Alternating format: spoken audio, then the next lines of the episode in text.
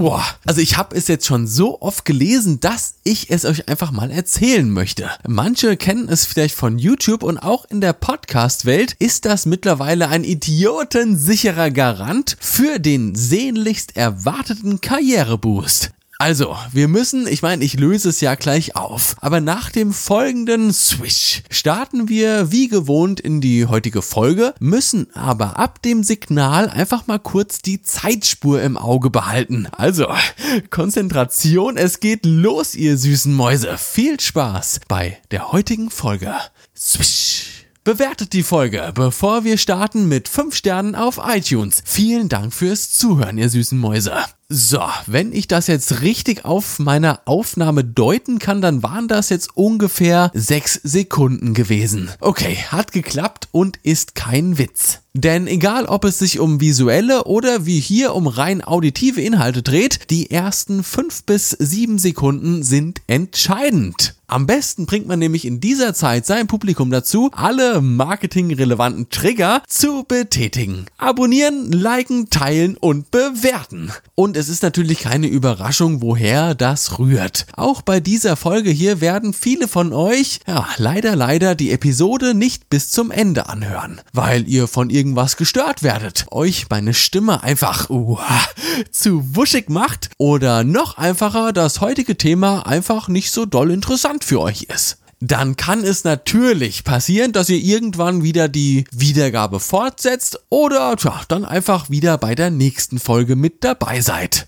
Das von Marketing-Profis erkannte Problem an dieser Stelle ist recht simpel. Wenn ich euch jetzt etwas Wichtiges mitzuteilen habe, dass das Glasglas, dass das Glasglas, oh, was ein Satz, geil, dass das Glasglas in Produktion geht oder ich einen Exklusivvertrag bei Spotify unterschrieben habe, ja, dann kann es passieren, dass ihr davon gar nichts mitbekommt, wenn ich diese Infos ans Ende meiner Episode packe. Klingt doch irgendwo alles auch ziemlich vernünftig und gar nicht mal so schmierig, oder?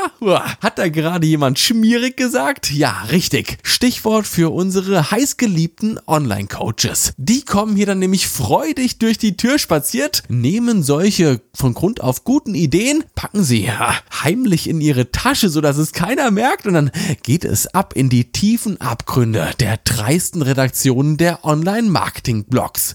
Und schon startest du acht Monate später dein eigenes Podcast-Projekt und bittest deine Zuhörer noch bevor die erste Folge begonnen hat, ja, in Vorleistung zu treten, weil du es auf einem 5 Tipps für einen besseren Podcast-Blog gelesen hast. Ich like die Folge, abonniert habe ich vielleicht auch schon, aber er hat freundlich drum gebeten, also gibt's direkt noch eine 5-Sterne-Bewertung auf iTunes oben drauf. Guter Start und viel Erfolg mit deinem Podcast. Liebe Grüße, deine Mutti. Küsschen. In einer idealen Welt höre ich mir dann die Folge an, mache mir fast schon ins Höschen, weil ich so viel lachen muss, kann dann auch noch ein paar wertvolle Tipps mitnehmen und will schon fast gar nicht mehr, dass die Folge endet, weil es mir so vorkommt, als wären wir schon seit Jahren beste Freunde. Oder man ist, äh, ja, okay. Kennt ihr das, wenn ihr auf dem Shooting seid und dann bestellt irgendwann einer Pizza, damit man halt nicht irgendwann vor lauter Hunger umfällt? Und ja, ist halt eine Pizza, macht satt, das ist ja die Hauptaufgabe. Hätte euch der Pizzamann jetzt beim Telefonat vorab schon darum gebeten, die Pizzeria mit 5 Sternen auf Lieferando zu bewerten, ah, ihr hättet wohl nach dem Essen ein mulmiges Gefühl im Bauch. Und das liegt nicht ausschließlich an der schlapprigen Pizza, die ihr euch gerade ins Gesicht gedrückt habt. Fünf Sterne ist ganz schön viel. Check mal in einem Fünf-Sterne-Hotel ein oder geh mit deiner Perle in einem Fünf-Sterne-Restaurant essen. Am besten fahrt ihr dann auch noch mit einem Opel Astra zum Restaurant, weil der ist mit fünf Sternen im Euro NCAP Crashtest als durchaus sicher bewertet worden. Kein Scheiß. Autos, die weniger als 5 Sterne im Euro NCAP Crashtest haben, werden nachweislich weniger gekauft. Wer von euch ist in den letzten drei Jahren gegen einen Baum geknallt? Äh, die wenigsten wahrscheinlich, das ist auch gut so. Aber sollte es passieren, möchte ich ja wenigstens so sicher wie möglich mit 230 kmh aus der Kurve fliegen. In der Folge 135 habe ich ja schon ein wenig über das Geschäft mit den 5-Sterne-Bewertungen auf Amazon gesprochen und das Thema gibt sich mit dem heutigen so ein bisschen die Hand. Die Grundidee ist nämlich die gleiche. Warum will ich, dass ihr mir fünf Sterne auf iTunes gebt? Ja, wenn euch der Podcast gefällt, ja, brauche ich das doch gar nicht mehr schriftlich, weil ihr seid ja sowieso mit dabei, wenn es wieder heißt.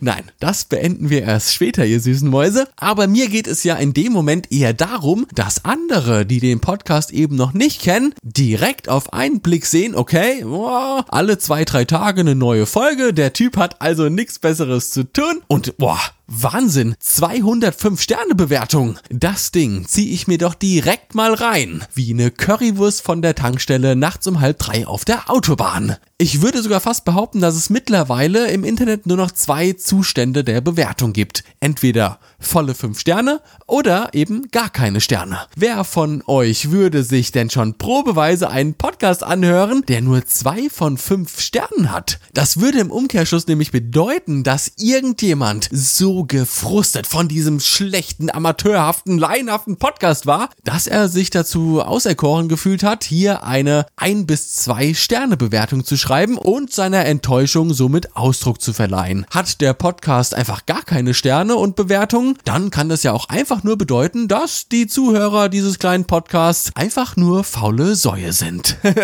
und im Gegensatz zur Folge 135 möchte ich heute auf einen ganz anderen Punkt hinaus. Wir haben nämlich vergessen, wie so oft, Dinge zu hinterfragen. Wenn mir Bekannte oder Arbeitskollegen von ihren pickligen, pubertierenden Teenagern erzählen, die jetzt auch, ach, was sind die alle so lustig, lustig, mit einem YouTube-Kanal angefangen haben und ich, na, ich bin ja ein kleiner Fuchs, mir darauf den Kanalnamen sagen lasse und mir dann den ersten kleinen, laienhaft gedrehten Vlog ansehe, ja, passiert meistens folgendes direkt zu Beginn. Teenager äh, äh, äh, hält die Kamera leicht schräg und filmt sich selbst, streicht sich dabei wie durch einen Tick alle fünf Sekunden wild durch die Haare, hektische Jumpcuts, wahlloses Herumgeschreie und die Kamera schwenkt wild hin und her, während man sich mit einem Freund unterhält und ach Leute, vergesst nicht zu liken, abonnieren und die Glocke zu aktivieren. Ein Spruch, als wäre es das Natürlichste auf der Welt, ihn in einem YouTube-Video aufzusagen. Wenn man sich jetzt mal die deutschen Kanäle anschaut, die eben diese Altersgruppe als Zielpublikum haben, dann ergibt auch alles sehr schnell auf einmal Sinn. Die Kids haben auch weiterhin keine Ahnung von Online-Marketing, von Performance-Optimierung der eigenen Videos. Nein, die erzählen einfach nur das nach, was ihnen seit Jahren schon vorgesagt wurde. Liken, abonnieren und die Glocke aktivieren. Denkt ab jetzt immer an diesen Podcast, wann immer ihr diesen Spruch hört und ich sage euch, der Klaas Podcast wird euch nicht mehr aus dem Kopf gehen, wenn ihr oft auf YouTube rumhängt. Kognitives Marketing nenne ich das jetzt einfach mal. Boah, next level shit.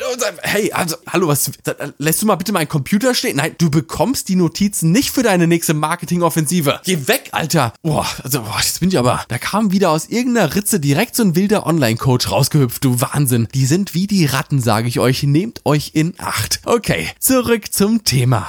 Auch im Internet können wir ein Phänomen beobachten, zu dem wir im echten Leben Generationswechsel sagen würden. YouTuber haben vor sieben, vielleicht acht Jahren in einem Online-Blog gelesen, dass solche Call-to-Action-Bausteine in jedem Video für eine bessere Performance sorgen. Die haben das dann jahrelang fleißig mit in ihre Videos eingebaut, weil es anfangs ja auch tatsächlich funktioniert hat, machen es heute aber einfach weiter, weil es machen ja irgendwie alle. Und die heranwachsenden Zuschauer übernehmen das dann, ohne es zu hinterfragen, wenn sie alt genug sind, um mit ihrem eigenen YouTube-Kanal an den Start zu gehen. Die YouTube-Kids, die heute mit Videos starten, haben diesen sagenumwobenen Blogartikel 2008 niemals gelesen. Solch ein spezifisches Verhalten im Internet wächst langsam hin zu einer Tradition. Jetzt lacht ihr vielleicht, weil man das Wort Tradition ja sonst eher mit alten Bräuchen in der Familie Familie verbindet. Aber wie war das denn vor 200 Jahren, als es noch kein Internet gab, noch keine Tagesschau im Fernsehen lief und auch noch keine Tageszeitungen gedruckt wurden? Die Menschen haben den ganzen Tag auf dem Feld gearbeitet, manche vielleicht schon in Fabriken und kamen dann abends nach Hause. Dort hat man sich dann mit der Familie und vielleicht auch noch mit ein paar Nachbarn an den Tisch gesetzt, gegessen und erzählt. Dieses Beisammensein zu dieser Zeit ist mit dem heutigen Internet zu vergleichen. Wenn ich zehn Stunden am Tag auf dem Feld stehe, ja, bekomme ich nicht mit, was heute alles in Deutschland passiert ist und schon gar nicht, was auf der ganzen Welt gerade so abgeht. Am Essenstisch gemeinsam mit der Familie und den Freunden werde ich dann aber auf den aktuellen Stand der Dinge gebracht. Und schwupps, 150 Jahre später triffst du dich mit deiner Familie an jedem ersten Sonntag im September zum Familienessen bei der Oma. Äh, warum? Ja, keine Ahnung, ist halt so Tradition bei uns. Dass das ursprünglich der Nachrichtenbeschaffung galt, das haben wir mittlerweile vergessen. Und genau das können wir aktuell auch so ein bisschen online erkennen. Es ist nur wesentlich undurchsichtiger geworden, weil es eben nicht mehr von deinem Stammbaum abhängt, sondern wem du auf Instagram folgst und wen du auf YouTube abonniert hast. Und besonders wer von diesen Menschen es eben am besten verstanden hat, ein Gefühl von Gemeinschaft zu vermitteln und eben damit auch solche Gemeinschaftswerte zu etablieren. Im Laufe der Jahrzehnte kommt es in unserer Gesellschaft aber auch immer häufiger häufiger vor, dass Traditionen aussterben. Einfach aus dem Grund, weil sie heute ja, vielleicht nicht mehr so viel Sinn machen oder sie vielleicht sogar gar nicht mehr so umsetzbar sind, wie vielleicht noch vor 50 oder 60 Jahren. Und genauso wie sich die Familie von unserem guten Freund Andreas Meisen eben nicht mehr jeden Oktober trifft, um dann gemeinsam den Familienhasen brutal zu schlachten und anschließend gemeinsam zu verzehren, weil es einfach nicht mehr ganz so zeitgemäß ist, so wird man auch im digitalen Leben irgendwann feststellen, dass manche Strategie heute eben nicht mehr ganz so viel Sinn macht wie noch vor fünf oder sechs Jahren. Denn wenn ich alle YouTuber abonniere, jedes Video like und für zukünftige Uploads immer ding ding ding ding ding fleißig die Glocke aktiviere, dann wird es ab einer bestimmten Menge mindestens genauso unübersichtlich in meiner Infobox als äh, ja, hätte ich gar keine Kanäle abonniert. Natürlich muss man hin und wieder auf solche Aktionen hinweisen, da der Mensch äh, von Natur aus faul ist. Wir wissen's ja alle. Mache ich das jedoch zur festen Routine in meinen Inhalten, werden es meine Zuschauer oder auch Zuhörer, hallo ihr süßen Mäuse, nach einer gewissen Zeit einfach taub überhören. Äh, was hat er gesagt? Nee, worum geht's heute? Ich höre gar nicht zu. Erwähne ich das als Podcaster, aber nur mal alle 10 bis 15 Folgen und dann vielleicht sogar noch bei einer Folge, die auch mir persönlich recht gut gefällt, ja, dann ist die Wahrscheinlichkeit doch sehr hoch, dass ich mit meinem Call-to-Action-Hinweis auch durchaus den Effekt erzielen kann, von dem dieser eine YouTuber damals vor zwölf Jahren in diesem einen kleinen WordPress-Marketing-Blog auf seinem BlackBerry 8900 Curve gelesen hat. Und nein, ich werde es nicht tun. Ja, da habt ihr alle schon gedacht, hä? Nee, dass ich jetzt die Gunst der Stunde nutze und auch euch in die verführerische Versuchung locke. Oh la la, mir eine romantische iTunes-Rezension zu verfassen.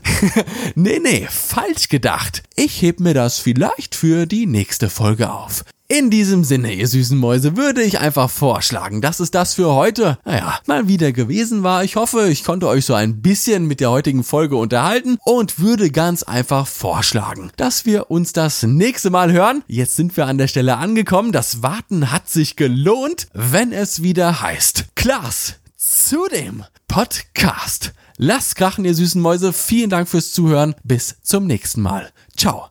Brrr.